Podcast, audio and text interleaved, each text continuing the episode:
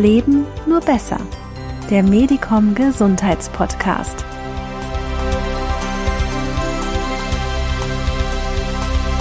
Ja, heute haben wir hier zu Gast Frau Professor Michaela Döll.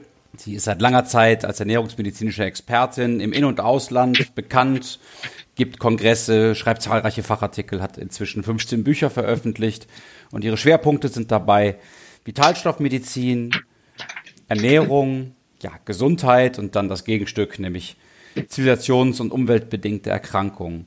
Frau Döll, herzlich willkommen. Ja, guten Tag. Sie haben ein Buch zum Thema Cholesterin geschrieben mit dem Titel Cholesterin im Griff, Untertitel Natürliche Alternativen zu riskanten Cholesterinsenkern.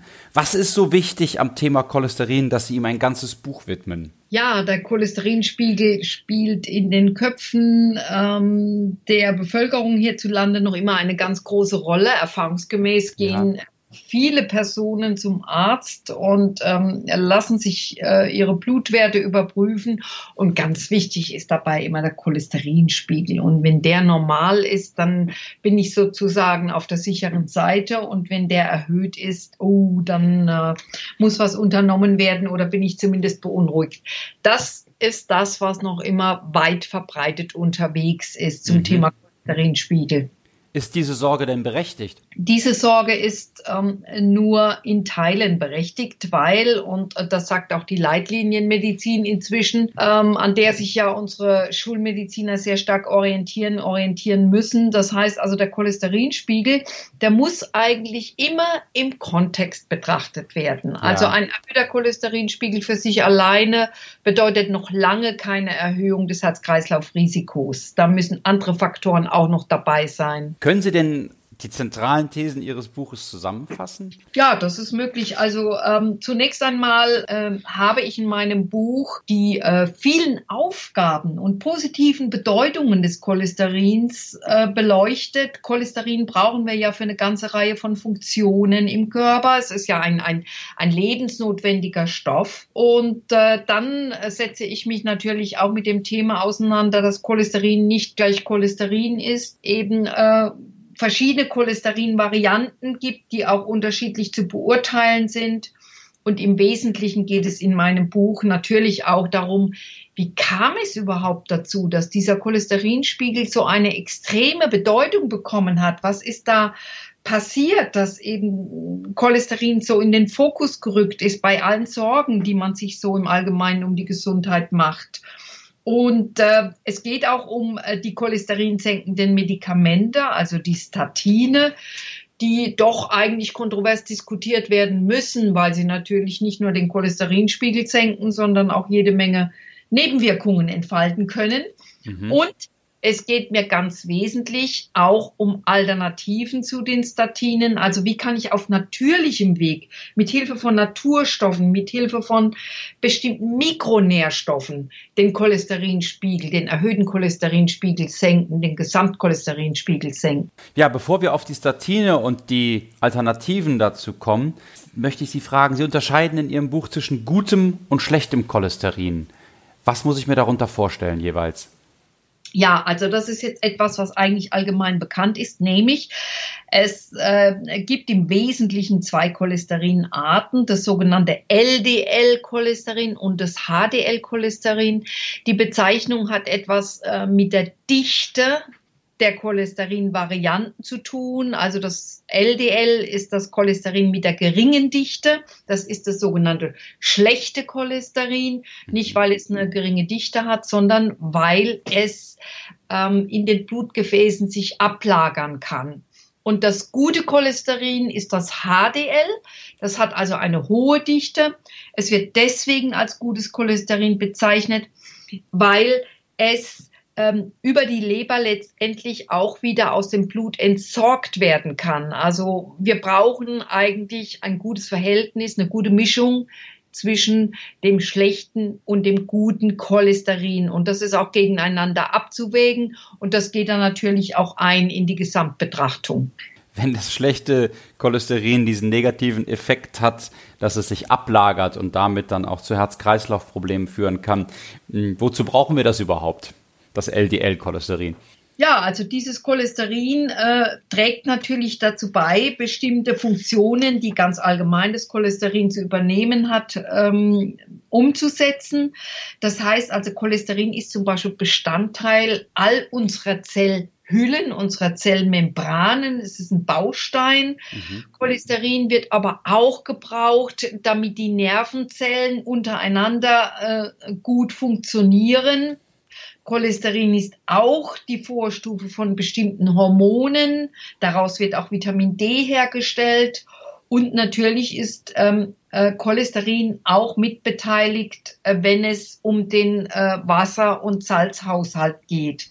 Also viele, viele Funktionen, die äh, das Cholesterin ausüben muss, die eigentlich für den Körper unverzichtbar sind. Und deswegen muss man natürlich auch bei der Beurteilung des Cholesterins Vorsicht walten lassen. Man kann also das Cholesterin nicht einfach nur verteufeln, sondern man muss sich vergegenwärtigen, dass eben äh, dieses Cholesterin ein lebensnotwendiger Stoff ist mit vielen Aufgaben. Ähm, man redet ja immer nur über die Gefahr von zu hohen Cholesterinwerten. Gibt es denn auch die Gefahr von zu niedrigen? Also das kommt in der Realität kaum vor, nur bei ganz bestimmten seltenen Erkrankungen, genetisch bedingt auch. Ähm, wir befassen uns eigentlich in, der Medizin überwiegend mit äh, äh, erhöhten Cholesterinwerten, weil das natürlich das große Problem ist. Aber klar, wenn ich also längerfristig einen deutlich erniedrigten Cholesterinspiegel hätte, wäre das für die Gesundheit auch nicht zuträglich. Hm. Gut, kommen wir mal zu den Statinen, den Cholesterinsenkern, die äh, medizinisch verschrieben werden können für Leute mit zu hohem Cholesterinspiegel. Was ist an denen so bedenklich? Statine können natürlich eine ganze Reihe von Nebenwirkungen haben. Also über 300 mögliche Nebenwirkungen oh. sind bekannt. Das heißt, die Liste ist sehr lang und ähm, da gibt es unspezifische und äh, relativ harmlose Nebenwirkungen. Es gibt aber auch natürlich ernstzunehmende Wirkungen. Also ich denke da beispielsweise auch mal an die ähm, an das Risiko, einen Diabetes zu entwickeln im Zuge einer solchen Medikation.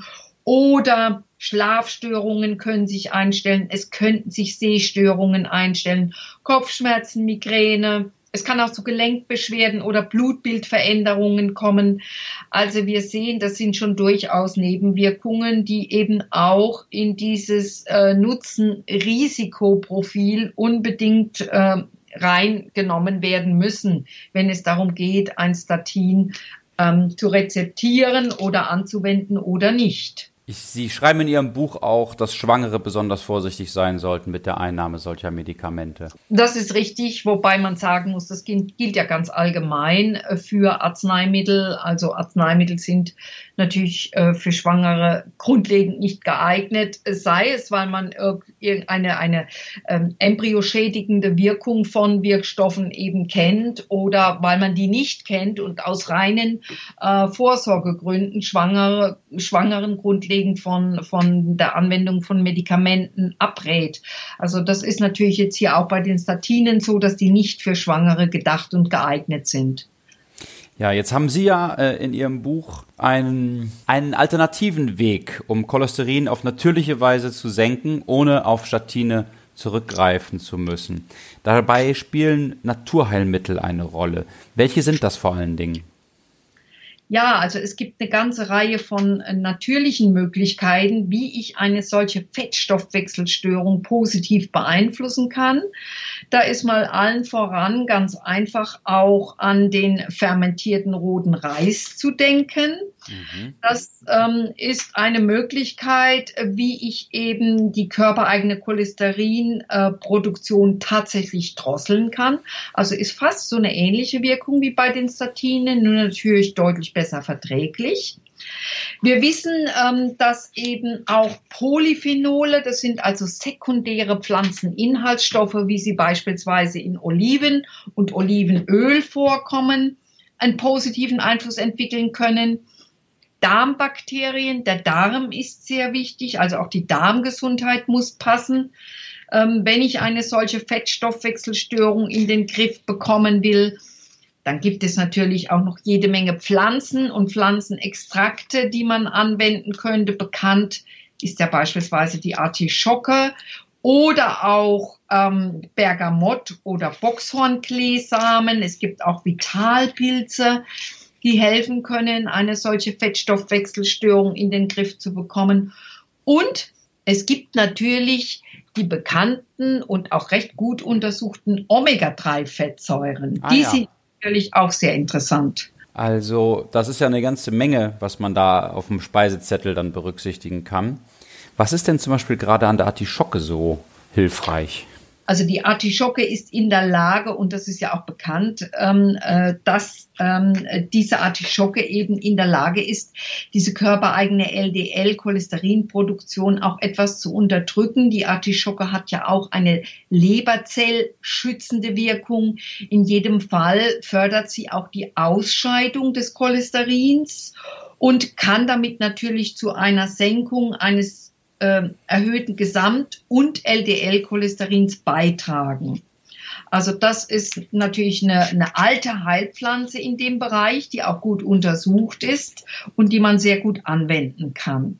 Und Sie schreiben auch, dass die Darmgesundheit eine zentrale Rolle spielt. Das hat sie ja für ganz viele gesundheitliche Prozesse und ähm, haben dann die Darmbakterien erwähnt. Also empfehlen Sie lieber Probiotika und Präbiotika einzunehmen, anstatt Statine zu nutzen. Ja, das Ganze ist ein Gesamtpaket. Ja, wir können eigentlich nicht nur den Darm betrachten und hoffen, dass wir auf äh, diese Art und Weise in dem Fall alles geregelt bekommen, sondern es gehören schon auch ähm, sonstige naturheilkundliche Regime dazu, wie beispielsweise die genannten Pflanzenextrakte oder eben beispielsweise auch die Omega-3-Fettsäuren. Wobei der Darm natürlich schon eine wichtige Rolle spielt, denn ähm, es gibt ja Studien, die äh, zeigen, dass man mit der falschen Darmbesiedlung eher gefährdet ist in Bezug auf diese äh, Fettstoffwechselstörungen und dass ähm, physiologische gute Darmbakterien dabei helfen können, einer solchen Fettstoffwechselstörung entgegenzuwirken. Also das äh, ist natürlich äh, immer ein Gesamtpaket aus mehreren Therapieoptionen oder auch Angriffsflächen. Grundlegend müssen wir uns natürlich darüber im Klaren sein, und das ist leider Gottes das, was in der Praxis noch immer am meisten passiert, dass wir einen erhöhten Cholesterinspiegel, einen deutlich erhöhten Cholesterinspiegel über die Ernährung also sprich das Weglassen von cholesterinhaltigen Lebensmitteln nicht in den Griff bekommen. Denn 80 bis 90 Prozent des Cholesterins macht der Körper selbst. Und wenn wir also cholesterinarme Kost zu uns nehmen, dann reguliert der Körper einfach die körpereigene Cholesterinproduktion hoch, weil das ein lebensnotwendiger Stoff ist. Das heißt also, über das Weglassen des Hühnereis und über das Weglassen von bestimmten Fetten bekomme ich das nicht hin. Ich muss also andere naturheilkundliche Ansätze wählen, um hier eben auch einen Erfolg haben zu können. Und da gehören diese Pflanzenextrakte dazu, es gehören die richtigen Fette dazu, es gehört, es gehören bestimmte Vitalpilze dazu. Und es ist natürlich auch letztendlich eine Frage ähm, von zu viel Körpergewicht und von Bewegungsmangel. Also auch Lebensstilfaktoren müssen beachtet werden, wenn ah. ich mit zu tun habe. Also Bewegung ist auch einer der Faktoren in diesem Gesamtpaket, auf das Sie immer wieder hinweisen. Was sind denn Vitalpilze? Ja, Vitalpilze oder auch Heilpilze genannt, ähm, äh, sind bestimmte Pilzsorten, die einen positiven Einfluss entfalten können, unter anderem eben auch auf metabolische Faktoren, also auf den Stoffwechsel ganz allgemein. Und ähm, ja, das ist etwas, womit man letztendlich auch versuchen kann, ähm, den Cholesterinspiegel in eine äh, gewisse Normalität zurückzubringen. Also Beispiele für solche Pilze wäre der glänzende Lackporling, der Reishi-Pilz beispielsweise oder eben beispielsweise auch der Shiitake-Pilz weil in diesen Pilzen kommen pilzeigene Inhaltsstoffe vor, die wir sonst in Pflanzen gar nicht finden. Also in Pilzen spezifisch vorkommende ähm, Substanzen, die eben einen positiven Einfluss auf den Fettstoffwechsel, auf das Gefäßgeschehen und auch auf die Entwicklung, ähm, auf die mögliche Entwicklung eines Diabetes mellitus haben, also präventive, vorbeugende Maßnahmen. Oder eben auch eine begleitende Therapie ist sinnvoll. Mit Reishi, mit Shiitake, mit Coriolus versicolor, das ist die Schmetterlingsdramete, oder mit dem Cordyceps, das ist der chinesische Raubenpilz. Also da gibt es eben auch in dem Bereich durchaus Ansätze, wie ich die Blutgefäße schützen kann, wie ich den Fettstoffwechsel positiv beeinflussen kann. Aber wie gesagt, die Pflanzenextrakte und die Omega-3-Fettsäuren gehören auch dazu. Ebenso wie im Übrigen auch natürlich Vitamine, Mineralstoffe und Spurenelemente ganz wichtig sind denn ähm, Stoffwechselgeschehen, enzymatische, hormonell bedingte Reaktionen, um die es hier ja auch geht, die funktionieren nur, wenn wir ausreichend mit diesen Mikronährstoffen versorgt sind. Die wirken als Kofaktoren im äh, Getriebe des Stoffwechsels mit und die müssen natürlich auch in ausreichender Menge vorhanden sein. Und Sie erwähnen auch noch obendrein Cholin als einen wichtigen Nährstoff. Was hat es damit auf sich? Ja, also das äh, Cholin, das Phosphatidylcholin, das ist ja quasi ähm, ein Stoff, ein Naturstoff, aus dem auch äh, unsere Zellmembranen äh, aufgebaut sind. Und es ist natürlich auch ein schützender Baustoff für Nervenzellen und für das Gehirn. Diese Phospholipide, zu denen auch dieses äh, Phosphatidylcholin gehört, die sind sehr, sehr wichtig für die Beweglichkeit auch unserer Zellen und für die Kommunikation innerhalb der Nervenzellen. Also das ist natürlich schon auch wichtig. Das Cholin selbst wird auch benötigt für den Transport von Fetten, zum Beispiel von Triglyceriden aus der Leber zu den Zielorganen. Das heißt, hat auch beim Transport von Fett eine Bedeutung. Und äh, wo finde ich Cholin? Ich habe mal gelesen, glaube ich, in Krillöl besonders viel. Gibt es noch andere Möglichkeiten, das zu sich zu nehmen? Ähm, ja, das klassische, die klassische Quelle ist natürlich ähm, der Lebertran. Ach ja. Ja, das will ich heutzutage natürlich und soll ja eigentlich auch niemand mehr zu sich nehmen, weil ähm, der Lebertran viel zu stark belastet ist, natürlich mit Schwermetallen und ähnlichen Kontaminanten. Aber Grillöl ist in der Tat eine sehr, sehr gute Quelle für dieses äh, Phosphatidylcholin und überhaupt für Phospholipide. Und die Omega-3-Fettsäuren, die sind beim Grillöl auch in diese Phospholipide eingebettet. Das hat einen großen Vorteil, nämlich dass diese Omega-3-Fettsäuren aus dem Grillöl besonders gut über den Darm in das Blut gelangen können, also besonders gut im Körper verwertet werden können. Und das ist natürlich schon ein großer Vorteil.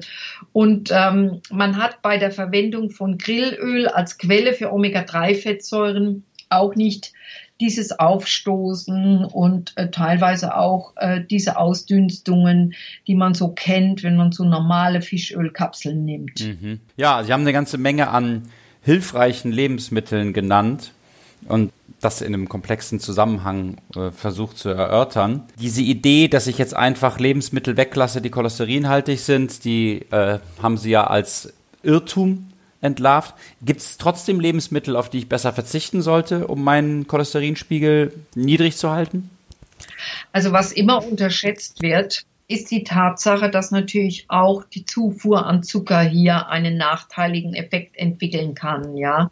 Also ich muss eigentlich auf eine vitalstoffreiche Kost achten. Ich muss zusehen, dass ich nach Möglichkeit eine pflanzenbetonte Kost wähle, viele frische Lebensmittel, Obst, Gemüse verzehre, um hier äh, eben die Vitalstoffe auch sicherzustellen. Ich sollte auf schlechte Fette verzichten. Schlechte Fette wären also zum Beispiel ähm, stark angebratene Fette, wo die, die wertvollen ähm, äh, Doppelbindungen, die ja Fettsäuren zusammenhalten, zerstört, oxidiert werden. Transfettsäuren ist so ein großes Thema. Das sind äh, gefäßschädigende Fette, die auch in vielen Fertigprodukten zu finden sind, in vielen Fertigsoßen zu finden sind. Also ich sollte eine pflanzenbetonte, naturnahe Kost bevorzugen, vitalstoffreich, gelegentlich ein gutes Stück Fleisch, also gute Qualität bei Fleisch und äh, gelegentlich auch ein Fisch, gute Qualität bei Fisch nach Möglichkeit auch darauf achten. Und ähm, ja, ansonsten kann ich noch den heißen Tipp geben, dass man vielleicht hin und wieder auf Avocados setzt. Das ist vielleicht jetzt aus Umweltgründen auch immer irgendwie so ein bisschen eine kontrovers diskutierte Frucht. Da geht es um die schlechte Ökobilanz der Avocado. Ja. Äh, sie braucht auch viel Wasser beim Anbau. Das kann man natürlich alles gegen die Avocado anführen. Aber sie hat auf jeden Fall eben auch äh, einen hohen Anteil an herzschützenden Mikronährstoffen, sei es Kalium oder sei es Magnesium. Und sie scheint auch einen sehr positiven Effekt zu haben bei ähm, Fettstoffwechselstörungen. Das hat zumindest ähm, eine Studie ergeben, die auch in den USA durchgeführt worden ist. Die Avocado besticht durch ihren hohen Anteil auch an einfach ungesättigten Fettsäuren. Das ist das, was wir auch so vom Olivenöl her kennen. Also auch das ist eine Frucht, die man in den Alltag integrieren könnte. Ja, vielen Dank. Als letzte Frage noch äh, eine große Frage. Was ist aus Ihrer Sicht heutzutage die größte Gefahr hierzulande für unsere Gesundheit? Ja, das ist, wie Sie schon andeuten, eine komplexe Frage. Das ist gar nicht so in zwei, drei Sätzen zu beantworten. Aber meiner Meinung nach äh, haben wir das allergrößte Problem, die allergrößte Gefahr geht von einem zu hohen Zuckerkonsum aus, dem wir mehr oder weniger alle unterliegen, zumindest wenn es nach diesen statistischen Verzehrswerten geht von Zucker. Also wir alle ähm, verzehren vermutlich doch viel zu viel Zucker und der hat so viel nachteilige Wirkungen im Bereich unserer Gesundheit, der fördert Entzündungen, der fördert natürlich Stoffwechselstörungen aller Art, ähm, der fördert eben auch Übergewicht. Und mit Übergewicht einher gehen natürlich auch wieder eine Reihe von Risiken für Erkrankungen. Also das, finde ich, ist schon ein sehr zentrales Thema. Ja, das waren deutliche Worte. Zu viel Zucker ist sehr schlecht für die Gesundheit. Frau Döll, ich bedanke mich für Ihre ausführlichen Informationen zu einem doch ziemlich spannenden Thema, nämlich dem Cholesterin und wie man es auf natürliche Weise in den Griff bekommt. Und ähm, ja, bedanke mich nochmal und verabschiede mich und freue mich auf das, über das Gespräch. Tschüss. Sehr gerne. Tschüss. Machen Sie es gut.